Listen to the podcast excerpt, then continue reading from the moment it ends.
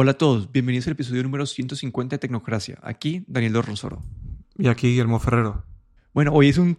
Vamos a tener temas diversos. No hay una noticia así o un, o un tema específico. Pero bueno, hay, hay dos partes. Como que yo, yo, estuve escuchando en Clubhouse. Entró Mac, eh, Mark Zuckerberg, Daniel Eck, el de, el de Spotify.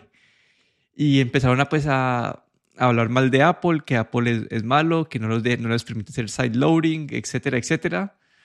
Y algo que mencionó Facebook, o que mencionó Mark Zuckerberg, es eh, esta, parte de, los wearables.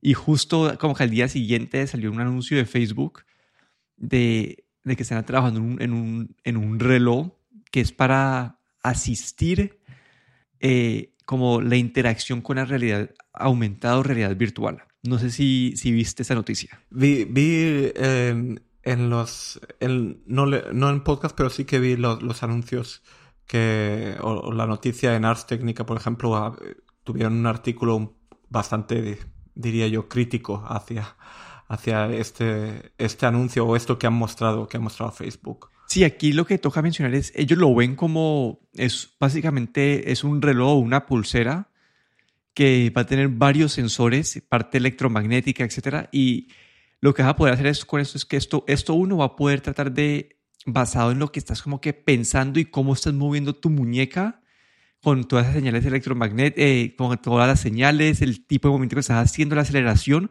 van a poder tratar de entender qué es lo que se está tratando de, de hacer y, hacer, y representar eso en, en, en, la realidad aumentada o realidad virtual. Entonces, los controles que conocemos hoy de, de realidad virtual o realidad eh, aumentada, hay dos tipos, ¿no? Sea, como que el control físico como si fuera un control de, pues, de PlayStation, o está el como las cámaras que siguen, que siguen tus manos. Entonces te toca, si quieres como que mover algo 10 centímetros, te toca mover el dedo 10 centímetros y las cámaras ven cómo mueve tu dedo esto.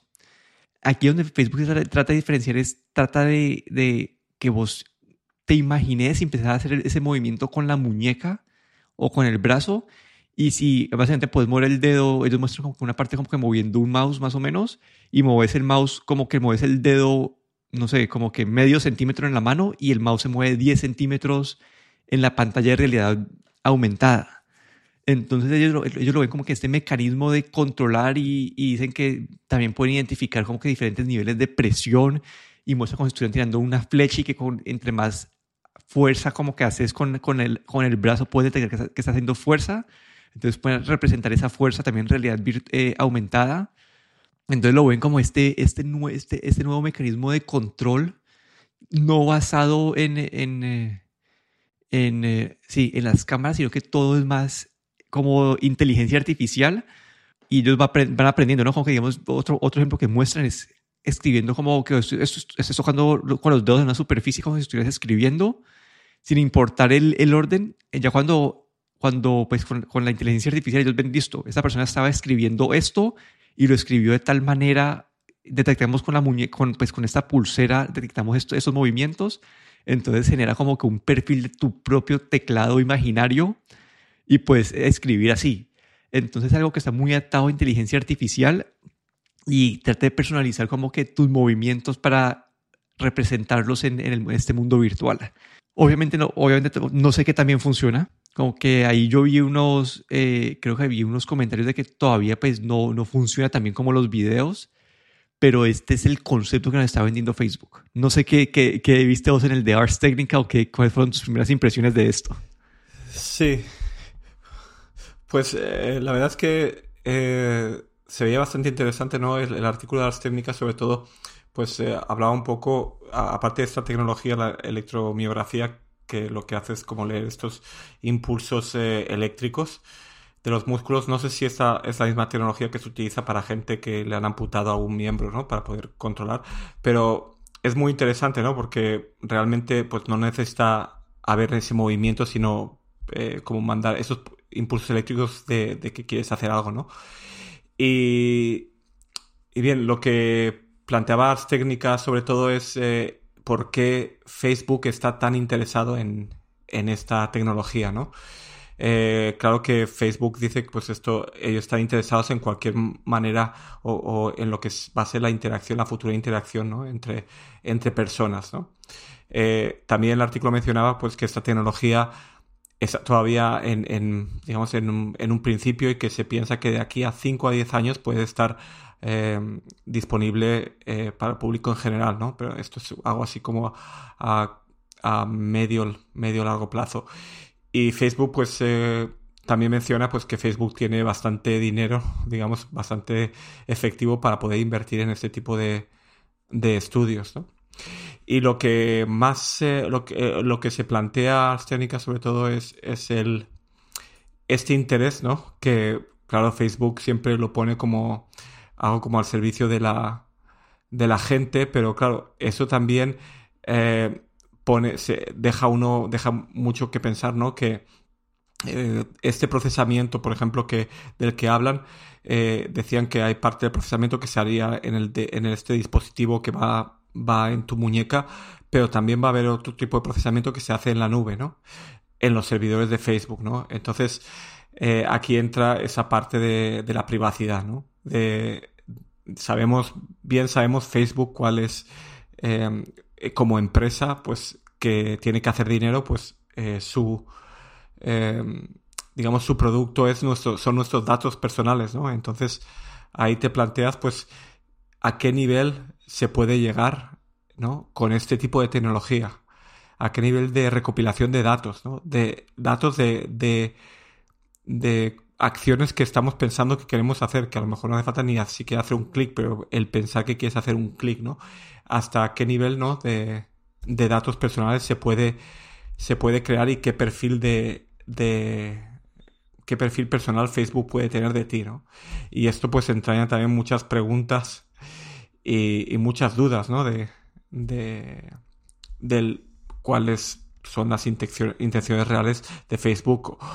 Honestamente, claro, la gente que se dedica a hacer estos, estas eh, investigaciones, estos, eh, estos research, son, son eh, gente universitaria, ¿no? Y, y, que ellos lo hacen desde el punto de vista de investigación, pero Facebook, obviamente, esto para él, eh, para Facebook, esto es como una inversión en algo que puede rentabilizar en el futuro. Sí, y acá es algo que con eso la realidad virtual o realidad aumentada, se dicen que ahorita Facebook, el 20% de su fuerza laboral están enfocados en la parte, pues esa parte de realidad aumentada o virtual entonces, uno, ahí yo creo que pues, Facebook le está metiendo mucho, como que mucho, pues, mucha plata, mucha, mucha inversión a esto. Y es como, listo, acá, no, acá no, yo no, no sé cuál va a ser el modelo de negocio de Facebook con esto, porque en este momento, pues, su modelo de negocio es venden, venden los aparatos y venden los juegos en la parte de realidad aumentada, entonces no es necesariamente la parte de, de ads, como decimos, ¿no? Como ya es Facebook Facebook ya tiene pues su, su historial, sus patrones de comportamiento y esto pues nos debe hacer dudar o pensar antes de cómo era en realidad, cómo era utilizar este aparato con información mucho más personal de lo que, de lo que han compartido antes. Pero yo también veo acá como, eso no lo, este, este artículo no te lo mandé, pero hay un, hay un, hay un nicho que Microsoft también está invirtiendo mucho, que es como esta parte de de, de reuniones virtuales como, como, sí, como, este, es como este ecosistema de poder ir a una oficina virtual más o menos. Y Facebook está haciendo eso con avatares, como que vos vas a tener tu propio avatar en, el mundo virtual, que puede estar como en una oficina virtual. Microsoft está haciendo lo mismo. Ellos han mostrado esos videos de cómo puede estar todo el mundo con su HoloLens en la casa y compartiendo, viendo el mismo documento y colaborando como si estuviera en el mismo lugar viendo el holograma de la otra persona, pero estando en tu propia casa. Entonces, no sé, son dos acá de los gigantes que están invirtiendo mucha plata en este, en este segmento. Y no sé, como que este, el que te mencioné en Microsoft, voy a poner un link en las notas, es el Microsoft Mesh, que es, sí, es como que tener una sala de reuniones eh, virtual. Vos estás en tu casa, otra persona tiene, vos ves el holograma de otra persona y pueden interactuar con estos hologramas digitales, eh, no sé, como, sí, como como que un, es una sala de conferencia aumentada, no solamente porque estás viendo a la otra persona en holograma, pero también como que los, las formas en las que puedes interactuar también están aumentadas. No, es como que estuvieras ahí solamente hablando, mostrando un PowerPoint, una, una pantalla, sino que estás como interactuando, interactuando también como con objetos virtuales. Entonces, siento que son estos dos gigantes que están invirtiendo tanto en, en esta área. Y eso, eso, es algo que podemos haber hablado con Alberto, no sino que salió el tema aquí. Pero, no sé, yo, yo por ahora lo de la privacidad, obviamente con Facebook toca tener esto en cualquier decisión o cualquier proceso de pensamiento que uno esté haciendo, pero también lo veo como una manera de ellos estar como invirtiendo en esta oficina virtual y no sé, como que el principio, el fin de las oficinas físicas puede ser esto. Sí, eh, claro, desde el punto, si, si dejamos, claro, la privacidad al lado, todo esto al lado y, y, lo, y lo, vemos desde el punto de vista tecnológico, pues eh, eh, es, con este aparato básicamente eh, quitaría la necesidad de estos mandos virtuales ¿no? que tenemos para, para, como tú has dicho, la Quest eh, de Facebook, ¿no? que, que necesitamos eh, utilizar unos mandos para podernos mover en este mundo virtual, pues imagínate que simplemente te pones dos, eh, digamos, dos pulseras inteligentes, una en cada mano, y no te hace falta ningún mando, ¿no? Básicamente tus manos eh, o tus movimientos o incluso tus, como este sistema, estos sensores de, de, de, corrientes eléctricas de los movimientos que vas a hacer, aunque siquiera, ni siquiera los hace falta que los hagas, ¿no?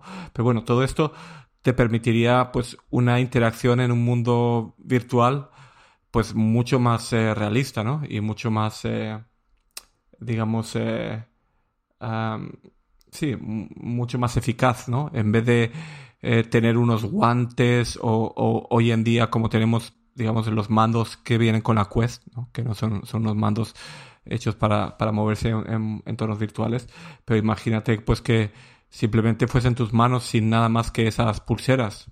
Eso, bueno, desde el punto de vista de, de, de digamos, de progreso en, en, lo que es realidad virtual, pues te, te abriría un montón más de, de, maneras de interactuar, ¿no? Y ahí yo creo que, claro, esto, el valor, pues el valor tecnológico es ese, ¿no? Luego ya el valor de Facebook ya es otra, otra parte, ¿no? Sí, ahí lo que yo me pregunto es qué va a ser más útil a corto y a largo plazo, si tener las cámaras, esas que te hacen seguimiento de las manos, o tener esta pulsera, porque siento que la pulsera puede ver como el movimiento de la mano y, y llegar y pues puede leer estas señales electromagnéticas que llegan como pues a, a controlar las manos, entonces puede reaccionar hasta, hasta hasta más rápido, pero la cámara te da como el movimiento en el espacio, como en un, en un tipo de contexto, en como que en qué se están moviendo las cámaras. Puede que se junten las dos, no sé si el concepto de Facebook sea juntar las dos, como que cámaras y las muñecas, pero no sé si todos los rumores, digamos, muestran que Apple está trabajando con estas cámaras externas para controlar esto, eh, esta realidad aumentada. Y mi pregunta ahí es, listo, entiendo el concepto de Facebook, entiendo los otros conceptos, mi pregunta es, ¿cuál es más útil y cuál puede llegar a ser mejor para, pues, para este mundo virtual. Sí, esto yo creo que, que, todavía esta tecnología que Facebook ha mostrado pues todavía está muy, muy, muy al principio, ¿no? Y eh, si, si, Apple quiere mandar algo en, en los próximos eh, tres o cuatro años, pues supongo que, que, la tecnología va a ser todavía esta tecnología de cámaras, ¿no? que, es, digamos, lo más avanzado que tenemos en el momento. Pero este concepto, pues esto es algo un poco más a largo plazo. Bueno, y hablando de relojes, esta semana se viene un anuncio de un reloj nuevo de OnePlus. Ese ya no es un, es un reloj normal, un reloj inteligente, eh, el primero de esta compañía. Y acá no tenemos mucha información, pero yo quería mencionarte dos partes del concepto que me parecieron interesantes. Y es uno, bueno, es un diseño, es un, es un diseño bonito de reloj. Eh, y la parte, eh, bueno, uno, eso que es un diseño bonito de reloj, está obviamente está diseñado para funcionar con los celulares de OnePlus más que todo. Pero lo más interesante de todo para mí es que no utiliza este Wear OS de Google, sino que se fueron con, con su propio pues, sistema operativo. Y acá esto muestra como una, un, no sé, parte del gran problema que había en el ecosistema, la parte de relojes en el mundo de Android, es que siempre había este desconecto, esta falta de inversión en, en ese ecosistema central entonces teníamos, antes teníamos a Samsung haciendo su propio Tizen OS, invirtiendo en su propio OS. Después Google sacó su Wear OS. Eh, Google lo sacó, una gente empezó a desarrollar en este Wear OS, Google lo ha abandonado y ha dejado como que invertir como en los últimos años, después sale OnePlus que saca su propio sistema operativo, entonces en este mundo, como que en el mundo Apple, que es, básicamente uno puede comprar como que Apple versus Android, no contra una marca específica de Android, entonces tenés cientos de millones de celulares o, dispositivos con el que puedes conectar el, el reloj, pero en Android al estar tan fragmentado todo, limita mucho como que el, el, impacto que puede llegar a tener un reloj de estos inteligentes, porque digamos los Fitbits y estos de terceros que no tienen su propio celular, como el nivel de conectividad o de aumento de, del reloj es bastante, del celular es bastante limitado. Entonces aquí lo que voy a estar yo pendiente es uno, bueno, uno, qué funciones va a tener esto para los usuarios de OnePlus, que que como que quedan a la par de un Apple Watch, esta que creo que el Apple Watch es como que el, estándar de esta industria en ese momento. Y la segunda pregunta es si esto va a estar disponible para otros fabricantes o solamente funciona con OnePlus y si va a funcionar de la misma manera o va a ser como completamente limitado con los otros celulares. Entonces eso es lo que me queda a mí como en la, en la parte de atrás de la cabeza con este anuncio de que no están utilizando el Wear OS. Entonces, sí, no sé qué va a pasar. El diseño es un diseño redondo, bonito. OnePlus pues ha, eh, ha mostrado en, estos años que ha sacado pues productos de buen valor. Entonces creo que esto es una señal buena para este reloj, pero toca esperar a tener más información. Sí, aquí hemos visto un tweet de, de este Unbox Therapy.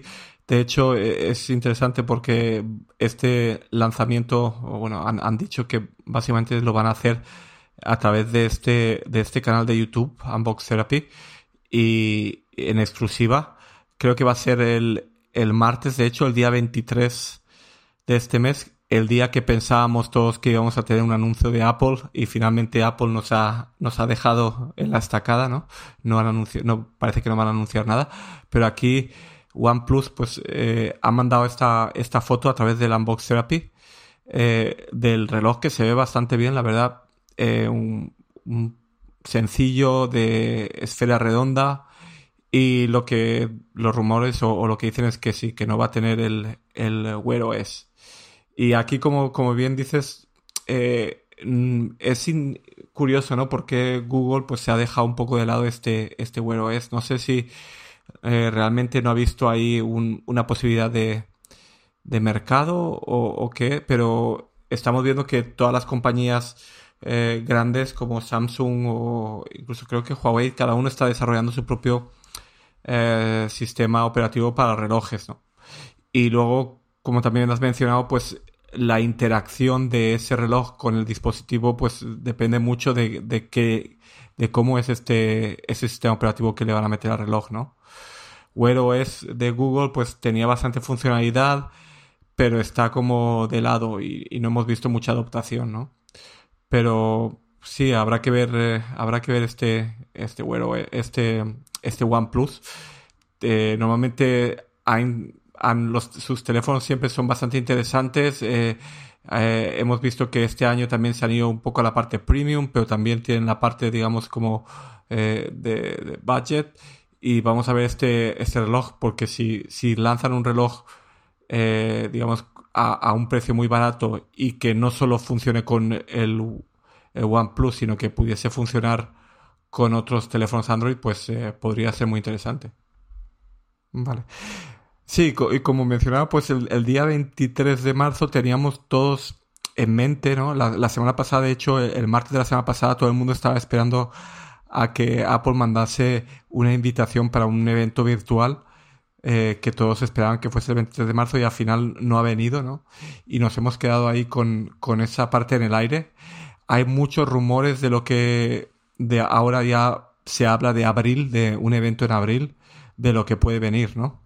Y, eh, y la verdad es que desde nuevos iPads, por ejemplo, se está hablando bastante de iPads Pro, nuevos iPad Pro. Luego también es, está, queda pendiente estos AirTags o estas, estas competencias para el Tile que se lleva rumoreando ya más de un año y todavía no lo hemos visto en acción ni, ni siquiera anunciado. Y bueno, supongo que habrá que esperar un poquillo más, ¿no? A, que... no sé si eh, tengo la, la, No sé si tengo... Si, si va a ser que Apple quiere esperar un poco a que el COVID esté un poco más... Eh, digamos, la vacunación un poco más avanzada e incluso lanzarse a hacer un evento ya presencial? ¿O cuál es el motivo no por el que no hemos tenido este evento en marzo? Sí, ahí, bueno, uno, este eh, Matt Gurman, o como se, este que es el leaker este famoso de Apple, dice que es en abril cuando se esperan tener todos estos dispositivos nuevos. Y bueno, ahí lo que ya hemos hablado, ¿no? Se esperan, esperamos ver iPads, tal vez este, estos AirTags. No sé si tal vez muy temprano para un, para un iMac con, eh, con eh, yo, no sé, yo, yo tal vez veo ahí tal vez un iMac, el de 24 pulgadas, ese que se estaba rumorando, porque ya se empezaron a, agotar los iMacs de 21 pulgadas.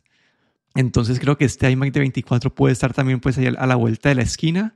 Mi pregunta o mi duda es tal vez, no sé si con este hay un, hay un shortage, un agotamiento de, de, de, procesador, de, procesadores de, sí, de, silicona o no sé cuál es la, la, forma técnica correcta de mencionar esto, pero entonces digamos ahí decía que iban a haber ya problemas en la cadena de, de, Apple de suministro, pues por este, por este shortage que hay.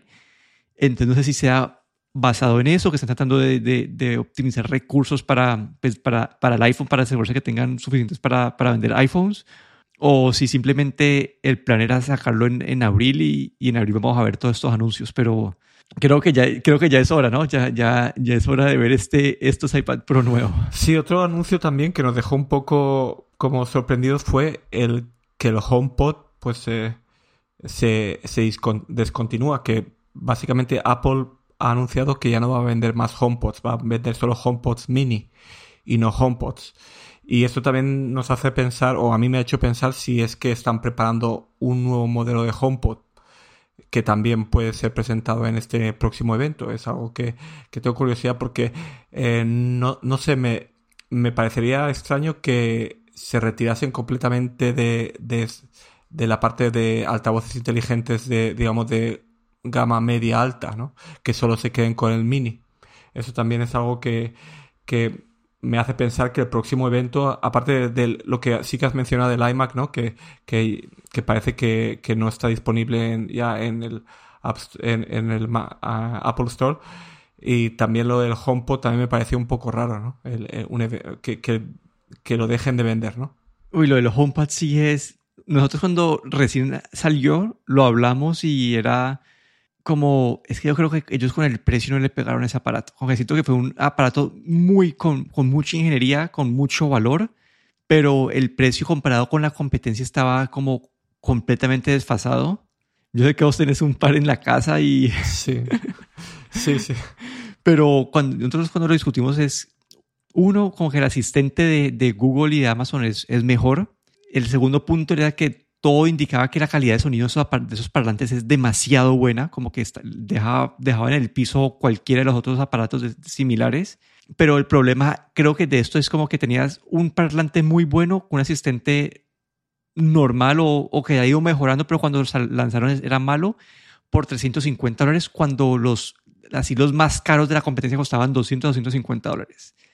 Entonces para mí fue, no sé, yo creo que ellos probaron bajándole el precio de vez en cuando todo eso para ver y siento que no, se movió esto. Y creo que con el lanzamiento del, tal vez del, del, del HomePod mini, tal vez ya vieron la diferencia de volumen o a este, a este, a este precio y tal vez van a enfocarse más como que en productos de, de bajo precio porque se dieron cuenta que ahí es donde está el mercado. ¿Y, ¿Y, tú piensas que va a haber un HomePod intermedio entre el HomePod normal y el HomePod mini? Como que ahí yo podría ver, me podría imaginar tal vez que saquen uno de 200 dólares, pero la verdad yo creo que depende mucho de las cifras de ventas.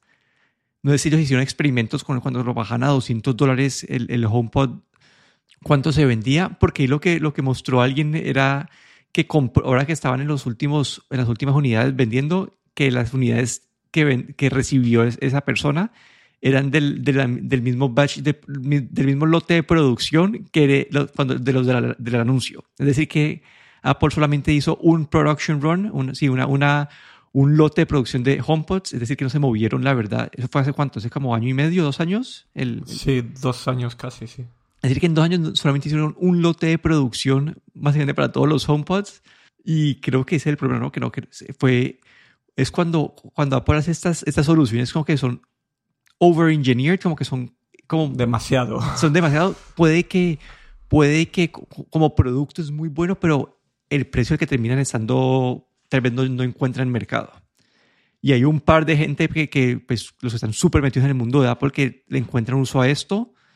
Y, pero eh, como que la gran mayoría de como que el, creo que el usuario común de Apple no, no, no, no, pudo justificar estos parlantes, sabiendo además que uno consigue los de, los de Google y de los de Amazon como por 30 dólares cada uno. Lo único que espero es que, que todavía, eh, aunque ya no los vendan, pues que tengan soporte, que sigan dando soporte para, para estos HomePods y que no acabemos en dos o tres años teniendo un pisapapeles carísimo.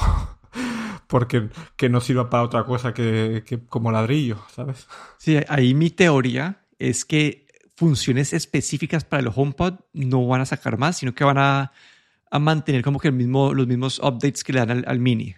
Esa va a ser mi teoría. Entonces van a, ser, van a, van a, van a tener mismas mejoras de Siri y ese tipo de cosas, pero específicas para el HomePod no sé si van a, a tener más. La otra es que saquen una versión reducida por dos, que estar a 200 dólares, que pueda ser algo más manejable y no este de 350 dólares que me parecía demasiado, sí, no sé, como que la verdad no tengo ni, pero no sé, como que todo el mundo en el mundo Apple que yo escuché eso, que sí, como que nadie, se, como que todo el mundo se esperaba esto, como... Pero algo que me llama la atención es que Apple nunca no es, no es conocido por hacer productos de precio bajo para competir, ¿no?